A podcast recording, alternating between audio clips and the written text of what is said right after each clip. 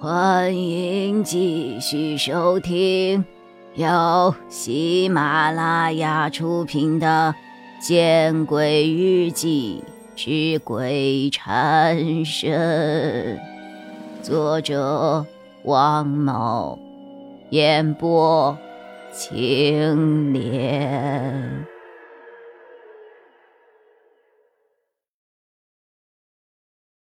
此刻。在我的潜意识里，伟强就是造成我这一天惊吓的罪魁祸首。我知道你有很多很多的疑惑，请耐心的听我解答。伟强的小字再一次的变化，下一刻又消失不见了。很快的，不停的浮现，不停的消失，一段接一段的小字。几乎占满了整个扉页。不是我有意骗你来的，你做的那个梦也不是我的行为，而是神猫。神猫是猫中的神灵，有预言的能力。当然，它的预言是要付出相应的代价的。神猫厌恶人性，所以喜欢诱惑人在不知不觉中与它签订契约，得到自己。想知道的答案，而神猫则可以从所获得的代价中找到自己所需要的东西。那本《猫城记》的确是我与神猫的契约，但是神猫却利用了那本书，在我无法阻止的情况下，与你签订了契约。记得书签上的那些字吗？只要读出那些字，心中又同时存在不解的疑惑。那就会与神猫签订预知契约。神猫很狡猾，就像他伪造了借书卡，就是为了让你进入他的圈套，得到自己想知道的东西之后，然后让你付出代价。所以你一定要小心。那你与神猫签订了契约，为什么呀？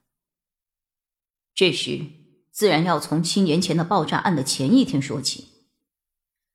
通篇的小字再一次的变化。那一天，我与兰兰约会，在看电影的途中，我上了一次洗手间，在洗手间的洗手台上，我发现了那本《猫城记》。当我翻开封面的时候，就看到了那个书签。我不知为什么，不自觉的念出了书签上的字。下一刻，我便仿佛……被什么召唤一般与神猫交流，也就是这次的契约，让我付出了相应的代价。等等，我看完这段小字，不由自主的打断了伟强。你的意思是，你得到了答案，便付出了死亡的代价？你当时想知道的事情是什么呀？我起初想知道的。是于兰什么时候结婚？就这么一个简单的问题，神猫就让你死在了爆炸案。我有些不可思议。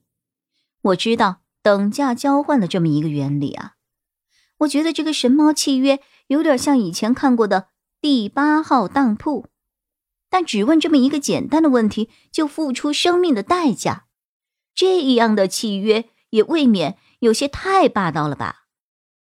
当然不是了。纵然神猫再怎么狡猾，他也不屑做那些卑鄙的事情，不然他就不是神猫，而是魔猫了。我还没有来得及追问，伟强的小字儿再一次的变化。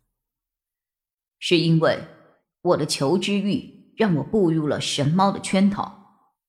神猫的答案很简单：于兰终身未嫁。当时我的心里就咯噔了一下，因为我和于兰十分相爱，她终身未嫁，那我当时不由得产生了第二个疑惑：我和于兰是怎么分手的？神猫的答案是：你们俩没有分手。于是我就更加疑惑了，主动的问了第三个问题：那于兰为什么不嫁给我？神猫告诉我，于兰在和我结婚的前一天，也就是二零一一年十一月十号，被金风玷污了，然后于兰含恨自杀。什么？看到伟强的回答，我不禁惊呼出声。我当时比你还震惊，我当时并不知道金峰是谁，但是心爱的女人因为这样而自杀，我无法接受。于是我问了很多的问题，包括金峰的身世，他的父亲金吉明。知道的答案越多，我越心凉。金吉明父子竟然做过那么多天理不容的事情，这些事情加起来足够让他死千回万回的了。最后，我甚至知道了第二天我将要出差的地方会发生爆炸案，原因就是金吉明的纵容，让手下的人玩忽职守。既然知道，那你为什么不躲开呢？我似乎问了一个极其愚蠢的问题。七年前的爆炸案，我本不该在现场的，但是猫神的契约就是这样。